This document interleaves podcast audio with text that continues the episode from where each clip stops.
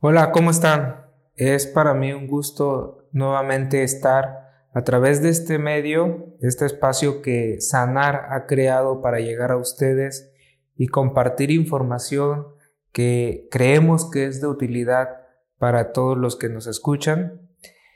Eh, este primer, esta primera edición de año de este podcast está enfocado a un tema del cual las personas que nos siguen, eh, aquellos que han hecho favor de darle continuidad, de compartir lo que hacemos en Sanar, nos han compartido a través de nuestras redes sociales.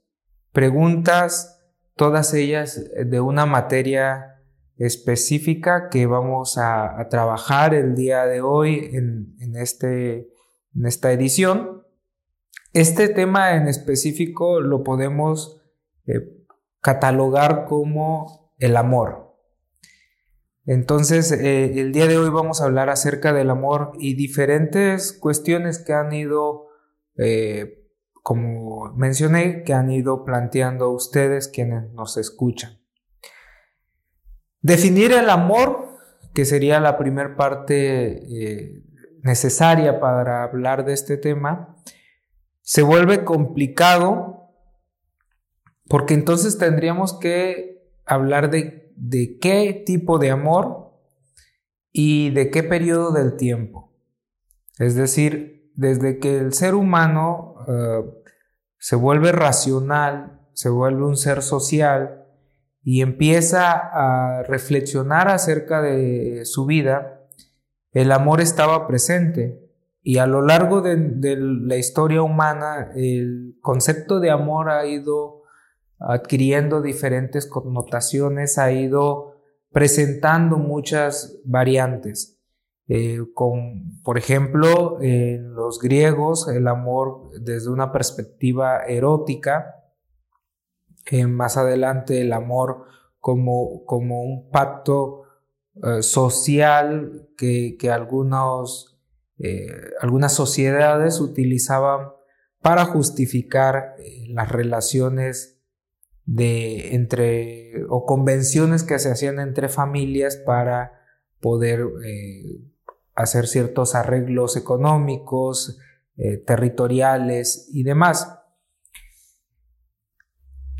Quisiera hoy hablar de lo que en la actualidad deberíamos de considerar como el acto de amar, como el amor. Un concepto que nace en el siglo XX, principalmente con escuelas filosóficas eh, humanistas, el existencialismo francés, por ejemplo, y eh, en el que tenemos a dos figuras emblemáticas, por un lado Jean-Paul Sartre y por otro lado su acompañante de toda la vida, Simone de Beauvoir, feminista, eh, implacable, pensadora, eh, aguda en temas de las relaciones humanas y sobre todo entender la condición de la mujer.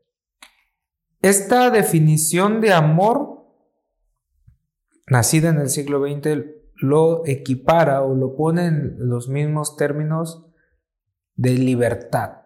Amar es ser libre. Y es una definición que creo que nos puede ayudar a, y debería de ser, de propagarse en esta época, porque es una de las cosas que, por desgracia, no se aplica y más bien se vuelve lo opuesto. Es decir, el sujeto que ama en lugar de convertirse en un ser humano libre, se convierte en un ser humano eh, con cadenas, se aprisiona a sus relaciones. Y tenemos que partir primero de esta cuestión. ¿Cómo entender el acto de amar como un acto de libertad? Una de las preguntas que, que nos planteaban decía, ¿puedo amar a mi pareja y a la vez estar, digamos, sexualmente con alguien más, sin de esta manera decir que dejé de amar a mi pareja? Esto lo tenemos que entender desde el punto de vista de la libertad. Si yo mm, busco la definición de libertad, me voy a topar que esta tiene un límite. Mi libertad termina donde empieza la libertad del otro. Yo soy libre de hacer conmigo y de mi situación lo que yo decida, siempre y cuando ésta no transgreda las fronteras de la libertad de la otra persona. Entonces, si yo soy libre, y insisto, en mi libertad decido amar a alguien, puedo estar con otra persona sin dejarle de amar. Puedo estar con otra persona, efectivamente. Nada me impide tomar la decisión de estar con otra persona. Lo que yo debería de cuestionarme es si estoy transgrediendo la libertad de mi pareja. De que se puede estar con alguien más, se puede. Y estar con, ese con esa segunda persona afectaría lo que siento por mi pareja? No. Lo que yo debo de preguntarme, lo que ustedes deberían de preguntarse es si ese acto está transgrediendo la, eh, la libertad de su pareja y a partir de ahí cuestionar su, su, actuar, lo que están haciendo. Entramos en temas de moralidad, de ética, que van más allá, creo, que del planteamiento que usualmente se hace del amor. Se entiende el amor como un sentimiento y lo hablamos desde el término emocional. ¿Qué siento por la otra persona? Pero deberíamos ampliar nuestra reflexión y no es solo qué siento por la otra persona, sino qué hago en beneficio o en contra de mi relación con la otra persona, es decir, en términos éticos y en términos morales. Digamos, si lo entendemos desde el punto de vista biológico, podría justificarse que yo esté con la otra persona.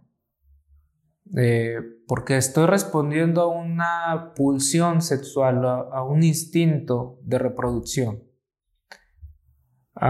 pero la diferencia entre un gato y un ser humano es clara. El gato no se cuestiona si tiene relaciones sexuales con su, con su mamá. El ser humano sí.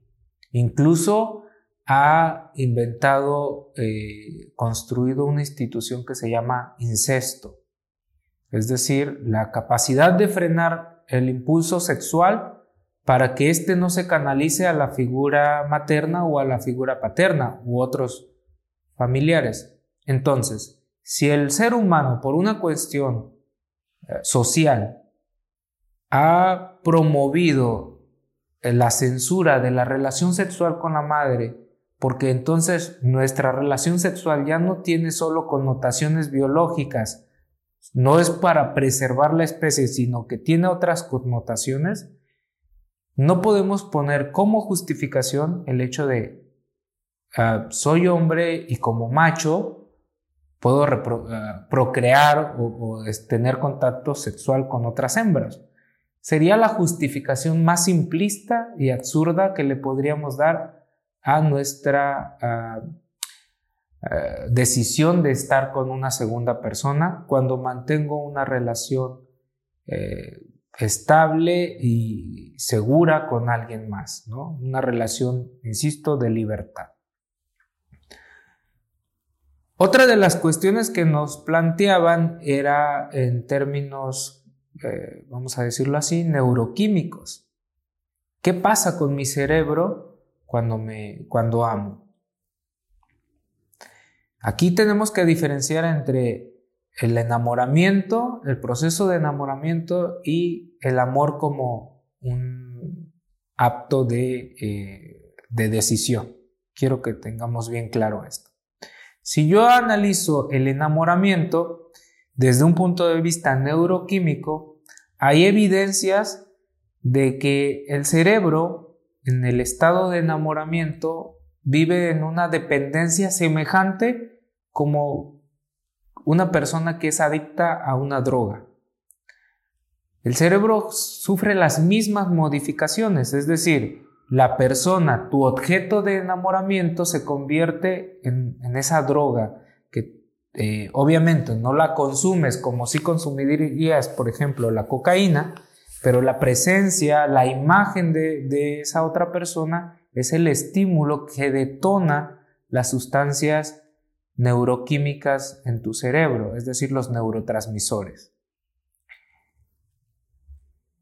Así como un sujeto se vuelve dependiente a la cocaína, una persona puede volverse dependiente a otra persona.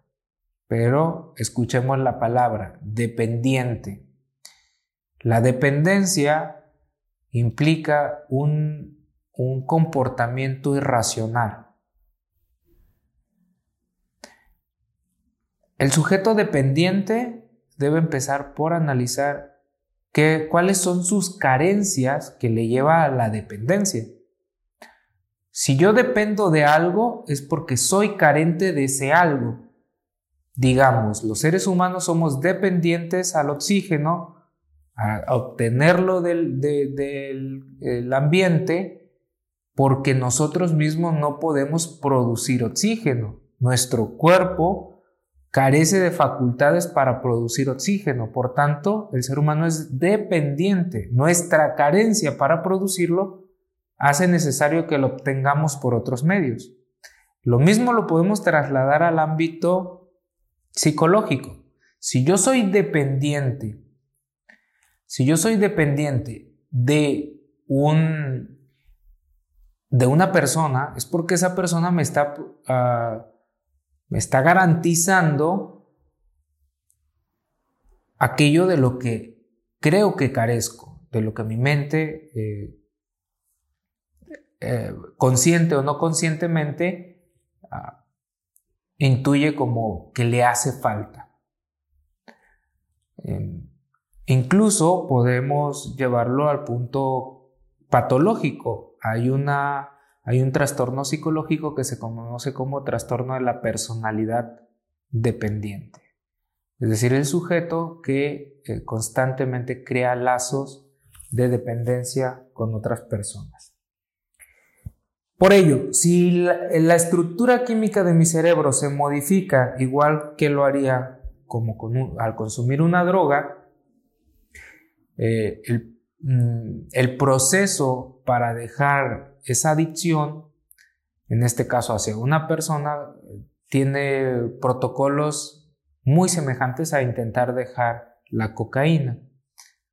Eh, primero, lo, primero que tenemos que aceptar es que somos incapaces por nuestros propios medios de separarnos de aquello a lo que estamos, eh, eh, a lo que hemos creado este, este lazo dependiente. Eso es lo primero y buscar la ayuda pertinente para que nos pueda eh, ayudar a construir una, eh, un proceso, un proceso, un sistema, una estructura de comportamientos, de, hábitos, de eh, autovaloración que nos ayude a salir del estado de dependencia. Otra de las preguntas que nos hacían era al respecto de las variaciones del amor. Es decir, es igual amar a, mi hijo que amar a mi pareja, o es igual amar a mi madre o a mi padre que amar a un amigo.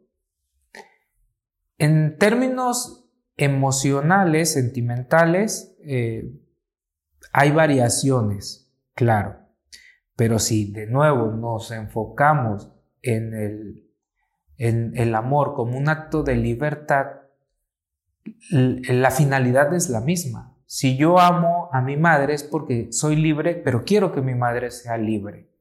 Si yo amo a mi hija, es porque soy libre, pero busco la el estado de libertad de mi hija. Ahora, las connotaciones que le agregamos a ese acto de libertad, claro que varían. Es decir, con mi pareja le doy, por ejemplo, el complemento de la relación sexual. A, mi, hija o a mi hijo le doy el complemento de la eh, de la paternidad o la maternidad, es decir, del apoyo que evidentemente un niño necesita en temas de seguridad, de, de proveer, de eh, garantizarle un entorno estable. Si se trata de un amigo, estamos hablando de le agrego al amor términos de empatía, de, eh, de coincidencias en, gustos, es decir, esas, esas manifestaciones no son el amor como tal, son ah, cosas que le agrego a mi acto de amar. ¿sí? No puedo limitar mi amor hacia X o Y persona por un acto específico que le agrego. Es decir, que yo ame a mi pareja no es solamente porque tengo relaciones sexuales con, esa persona. Y si estoy limitando a que eso es amar a mi pareja, entonces no estoy comprendiendo ni dimensionando la totalidad del concepto de amor. Por ello, ah, ¿es el mismo amor? Sí, es el mismo amor que le proveo a mi hijo, a mi hija, que a mi madre, a mi padre, a mis hermanos, a mis amigos. Es el mismo amor. En estricto sentido, insisto, buscar mi libertad y la libertad del otro. Lo que va a cambiar, las variaciones que existen son aquellas cosas que agrego, añado a la relación que mantengo con esta u otra persona. Otra de las preguntas que nos hacían respecto al amor era si el acto de amar estaba de alguna manera condicionado a una sola persona. Es decir, esto como por ejemplo Mm, el, primer amor es el amor para toda la vida. Eso sería que el amor está condicionado a una sola persona. O si amo a una, a una persona, no puedo amar a otro. Mm, creo que la respuesta de alguna manera la he dado desde el principio. El amor no está condicionado a una sola persona. ¿Ok? Claramente yo puedo amar a dos personas en los mismos términos. Eso se puede.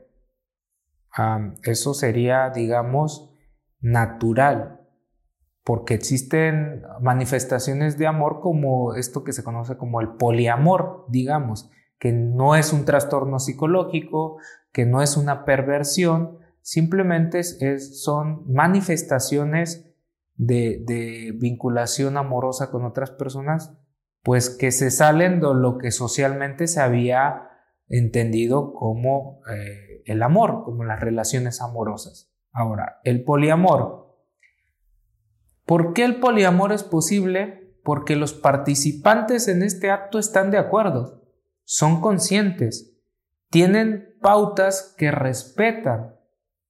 Es decir, si el sujeto cree que es poliamoroso porque tiene muchas relaciones, ama a muchas personas, pero ninguna de esas personas sabe que él ama a, alguien más, entonces no es poliamor. En realidad estamos hablando de eh, otro comportamiento, estamos hablando de, algo más, incluso podríamos denominarlo como infidelidad. Pero si la persona eh, ama a, un sujeto A, a un sujeto B y a un sujeto C, pero A, B y C saben de o están, eh, han establecido un acuerdo de amor entre ellos, es completamente normal. No hay ninguna, ninguna perversión en esto. ¿Por qué? Porque, insisto, hay pautas en la relación y ah, muy importante, están respetando la cuestión de la libertad. ¿Hasta dónde llego con cada uno de ellos? ¿Hasta dónde se permite? Y como una relación eh, bilateral, es decir, una relación típica de, uno y uno, mujer o hombre, eh, mujer o mujer, hombre o hombre, pero una, una relación de dos, en donde evidentemente se deben de establecer acuerdos, evidentemente se deben de establecer pautas en esta relación, pues lo mismo funciona si le agregamos tres al número cuatro. Siempre que existan estas pautas y estas pautas se respeten, eh, estamos hablando de una relación completamente sana, que no tiene ningún matiz ah, patológico. Ah, aquí interviene más bien el prejuicio social, que gira en torno a la moralidad, a estructuras eh, de pensamiento eh, que están determinadas por la moral de cada persona y el juicio que cada uno puede emitir. Muy bien, pues este es el tema del día de hoy. Espero que haya resuelto algunas dudas, pero también que se hayan creado más dudas acerca de, de este tema y de todo lo que hablamos. Y con este primer capítulo de este año, pues arrancamos esta segunda temporada y tengan eh, la certeza de que vamos a ir eh, compartiendo con ustedes diferentes temas en diferentes capítulos. Síganos en nuestras redes sociales y a través de ellos sigan planteando sus dudas para que nosotros sepa, tengamos claro, sepamos de qué eh, quieren escuchar, qué quieren saber y qué podemos compartir más allá del espacio de la terapia psicológica. Muchas gracias.